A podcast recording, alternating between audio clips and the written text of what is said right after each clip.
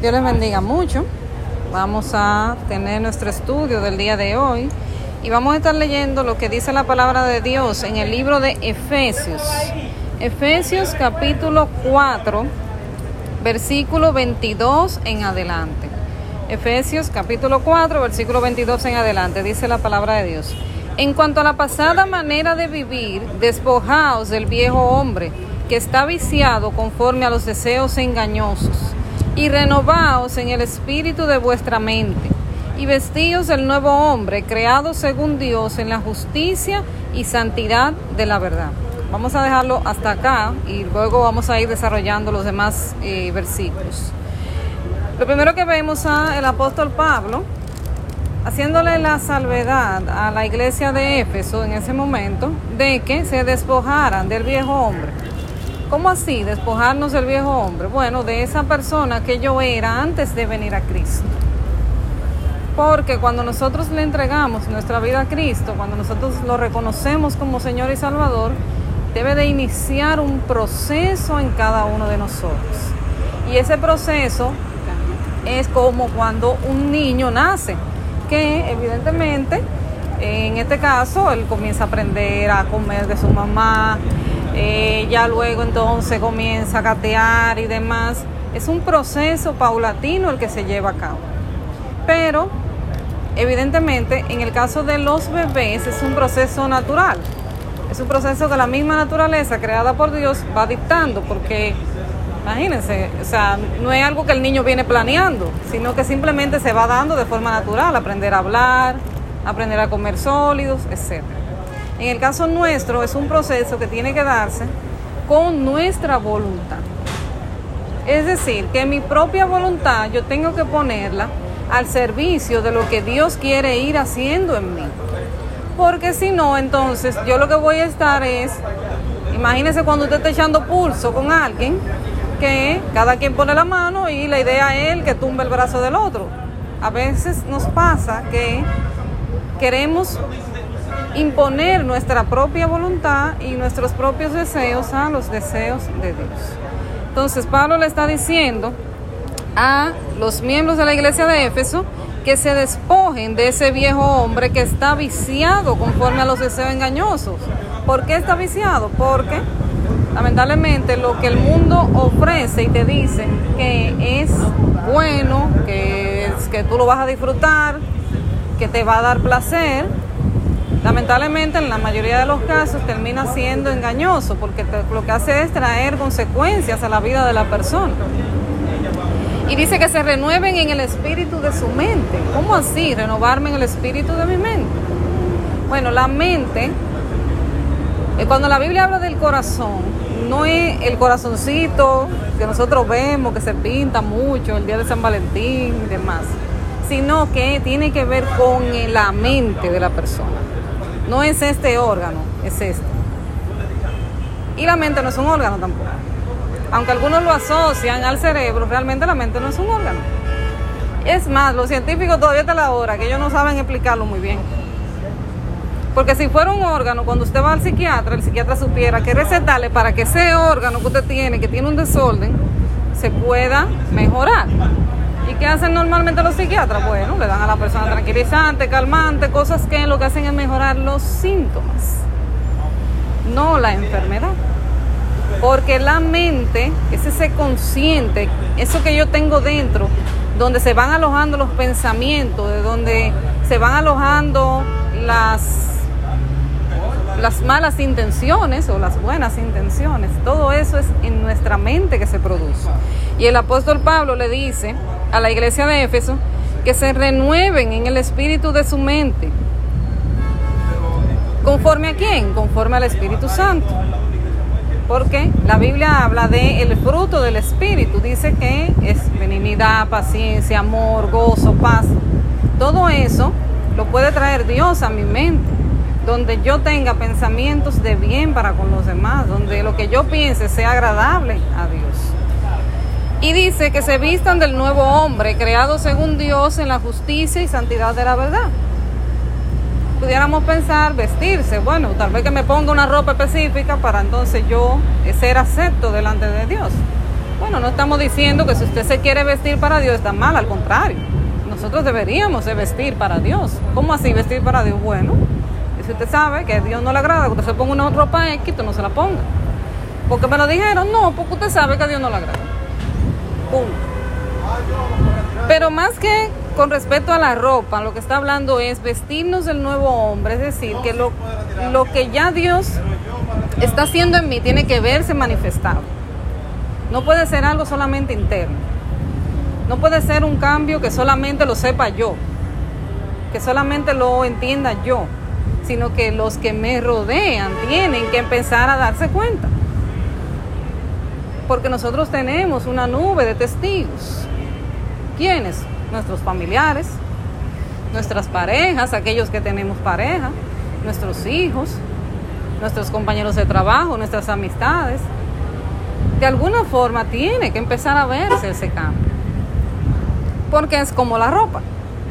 La ropa se ve, ¿verdad? Por fuera. No algo que se ve por dentro, algo que se ve por fuera. Pues así mismo, esos, ese fruto del Espíritu tiene que empezar a verse en mí. Si antes yo era una persona que me airaba por cualquier cosa, pues ese espíritu tan iracundo tiene que empezar a mermar.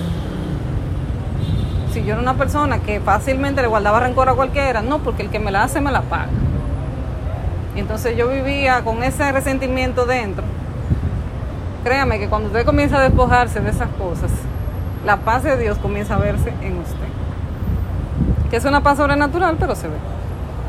Sigue diciendo el versículo 25, por lo cual, desechando la mentira, hablad verdad cada uno con su prójimo, porque somos miembros los unos de los otros.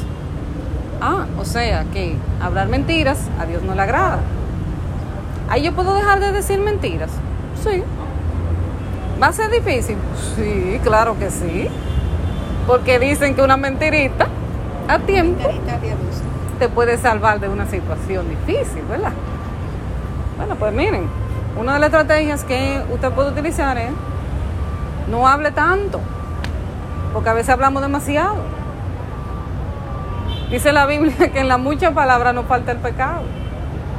No hable tanto, usted no tiene que decirlo todo ni contarlo todo. Quedarse callado no es que usted está diciendo una mentira, simplemente usted no te dice nada. No te puedo responder ahora. Simplemente no te puedo no te puedo decir. Y recuerden que hablamos un día acá acerca de la discreción, va muy amarrado al tema de la discreción y de la prudencia, donde yo no tengo que decirlo todo. Airaos, pero no pequéis. No se ponga el sol sobre vuestro enojo, ni deis lugar al diablo. Es decir, que yo puedo dar lugar al diablo cuando me enojo. Y lo hemos hablado aquí también. Una palabra, cuando yo estoy airada, que yo le diga a una persona puede causar una herida. Y es como cuando usted agarra un papel, una hoja de papel, imagínese que usted agarra una hoja de papel y la estruja. Agarra esa misma hoja y ahora trata de plancharla. ¿Va a quedar igual? No. Entonces, lo que digo cuando estoy airado, lo que hago cuando estoy airado puede traer consecuencias. Y Dios quiere librarnos de eso. Hay personas, señores, que salen en las, en las noticias, que hicieron X cosa y todo el mundo dice, wow, ¿cómo pudo haber hecho eso? Un momento de ir. Hubo una persona que mató a otro por un parqueo una vez, me acuerdo yo. Sí, en varios han matado por un parqueo. O sea, en serio. Pero no era el parqueo, era la ira acumulada que tenía la persona. Porque probablemente ya habían tenido roce anteriormente, ya había habido situaciones, eso se fue acumulando y ese fue como que el detonante. ¿Se dan cuenta a dónde nos puede llevar la ira? Ah, entonces quiere decir que yo no me puedo airar. El mismo apóstol Pablo dice, sí, usted puede airar.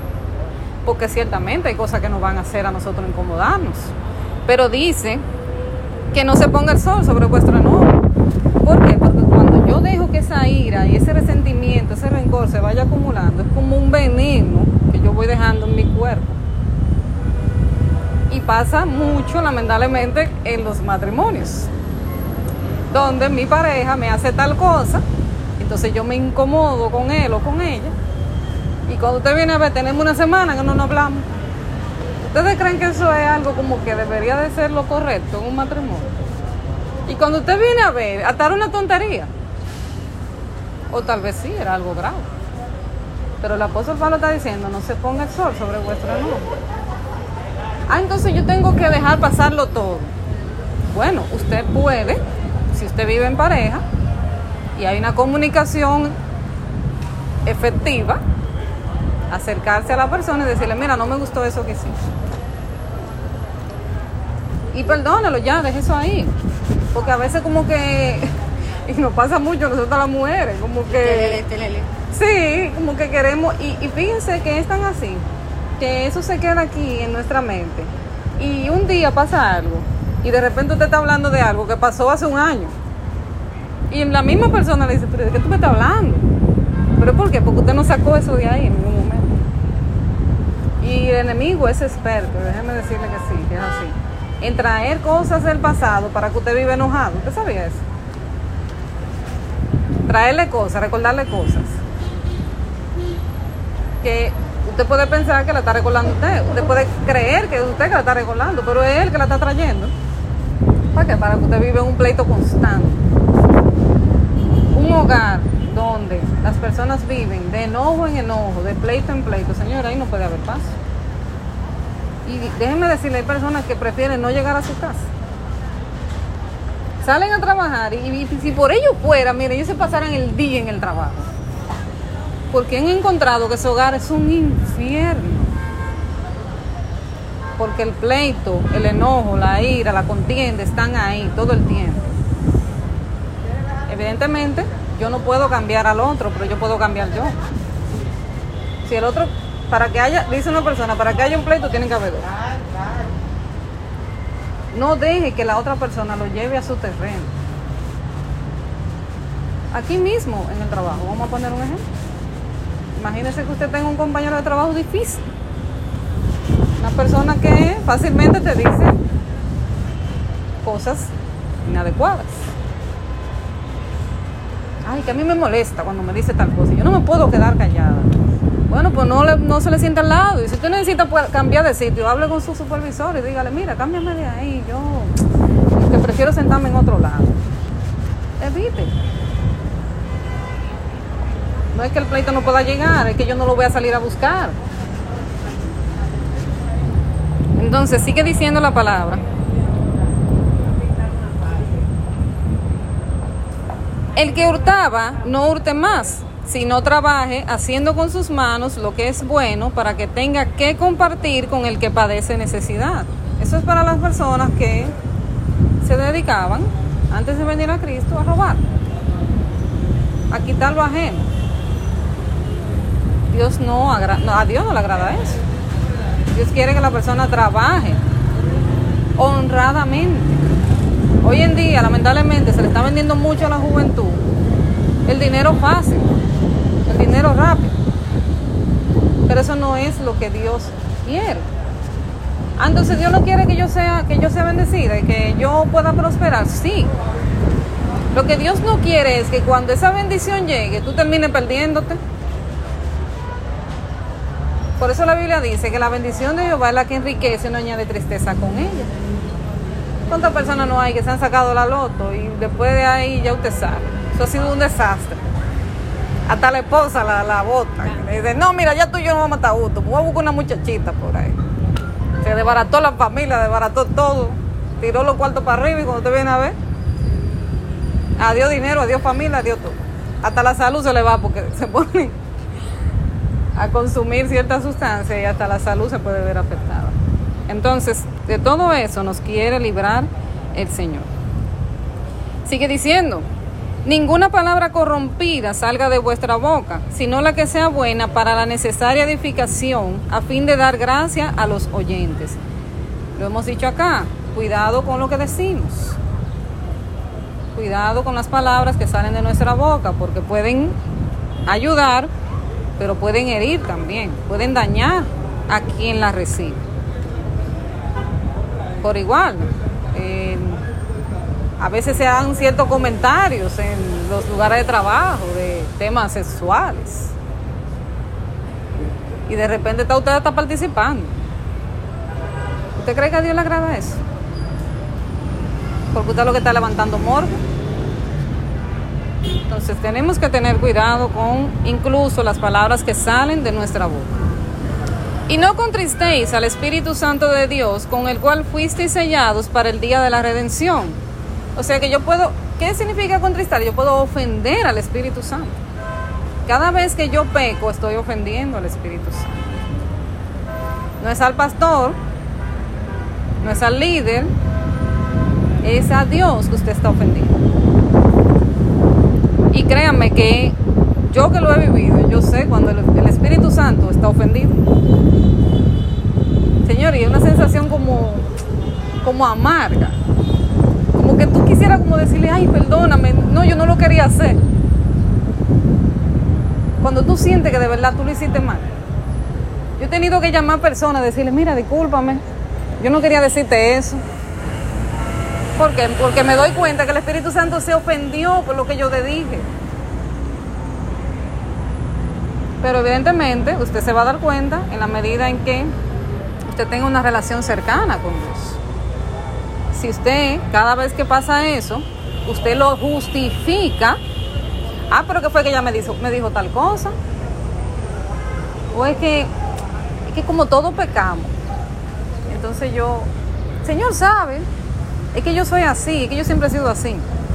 No trate de justificarlo, porque si lo tratas de justificar, entonces vas a estar todo el tiempo ofendiendo al Espíritu Santo y va a llegar un momento en que tú vas a apagar la voz del Espíritu Santo. Por eso hay personas que, estando en el Evangelio, estando firmes en la fe, de repente usted lo ve que van decayendo poco a poco, hasta que llega un momento que salen de la iglesia. ¿Por qué? Porque fueron justificando sus acciones que ofendieron a Dios y la voz del Espíritu Santo se fue apagando en ellos hasta que el Espíritu Santo dice, aquí ya no me quieren, me voy. Tan simple como es. Entonces tenemos que tener mucho cuidado con las cosas que decimos, con lo que pensamos y con lo que hacemos. Fíjense que, o sea, el apóstol Pablo le estaba haciendo una advertencia a la iglesia de Éfeso en las tres vertientes. Lo que dicen, lo que piensan y lo que hacen. Quítense de vosotros toda amargura, enojo, ira, gritería y maledicencia, señores. Yo no, yo, hay una de las cosas que yo me encuentro que es como, yo personalmente me la encuentro fea. Y es una persona que todo el tiempo está maldiciendo. Maldito, qué sé yo qué, maldito. Ay, eso miren, de verdad. Yo le aconsejo, si usted es ese tipo de persona, no lo haga. Ah, porque a Jocelyn no le gusta. No, porque usted se está trayendo una maldición usted mismo y no se está dando cuenta. Está maldiciendo su entorno, está maldiciendo a sus hijos. Cada vez que usted le dice, ah, muchacho, es maldiciendo a sus hijos que usted está. O a su esposo o a su esposa, cada vez que se lo dice. Es más, hasta su supervisor su trabajo. Tenga cuidado con esas palabras. Hay personas que maldicen hasta su propia nación. Cada vez que yo digo, ah, pues, país me tiene cansada. Señores, es maldición lo que usted está acarreando. Porque la Biblia dice que en nuestra boca está el poder de la vida y de la muerte. ¿Usted quiere darse cuenta? Si no es así, vámonos al libro de Jeremías. Jeremías capítulo 1. Dice la palabra de Dios. Que en un momento determinado el Señor llama a Jeremías ¿Y saben qué le dice? Y extendió Jehová su mano y tocó mi boca y me dijo, me dijo Jehová, he aquí he puesto mis palabras en tu boca. Mira que te he puesto en este día sobre naciones y sobre reinos, para arrancar y para destruir, para arruinar y para derribar, para edificar y para plantar. ¿Eso lo iba a hacer Jeremías con su mano? ¿O lo iba a hacer con sus palabras? Entonces tenemos que tener cuidado con las cosas que decimos. Así que hasta acá la reflexión del día de hoy. La reflexión es la siguiente. Vamos a examinarnos todos. Porque a veces nos enfocamos mucho en el otro. Pero vamos a examinarnos nosotros. ¿Qué estoy haciendo yo que no le agrada a Dios? Ay Señor, yo quiero cambiar. ¿Usted quiere cambiar? ¿Usted quiere ser mejor? ¿Usted quiere mejorar esa área? Deje que el Espíritu Santo comience a hacer lo que Él entienda que tenga que hacer en usted. Y si el Espíritu Santo le dijo, tienes que dejar de juntarte con tal persona, deje de hacerlo. Y si el Espíritu Santo te dice, tienes que dejar de ir a tal sitio, deje de ir. Y usted va a ver que poco a poco el Señor va a ir quitando esos malos hábitos, esas malas conductas. Si el Espíritu Santo entiende que tienes que quedarte callado en un momento, no hable, quédese callado. Usted no tiene que responderlo todo, es como los peloteros. Que le, le tiran la pelota y ¿por qué se ponchan? Porque le tiran a la que no era. Entonces, hágase de cuenta que usted es como un pelotero. Usted no tiene que responderla a todas. Amén. Así que, si alguien tiene algo que decir o agregar. Bien, pues no queremos dejar pasar este tiempo, esta oportunidad, sin dejar de hacer el llamado a toda persona que nos escucha. Si todavía no le has entregado tu vida a Cristo, si todavía no has pasado a ser una nueva criatura a través de Él, pues te invitamos a que tomes la decisión. Es una decisión que, créeme, no te vas a arrepentir el día que lo hagas. Porque, aunque el mundo ofrece muchas cosas, la verdadera vida en abundancia solamente está en Dios. ¿Te gustaría entregarle tu vida a Cristo? ¿Ya lo hiciste?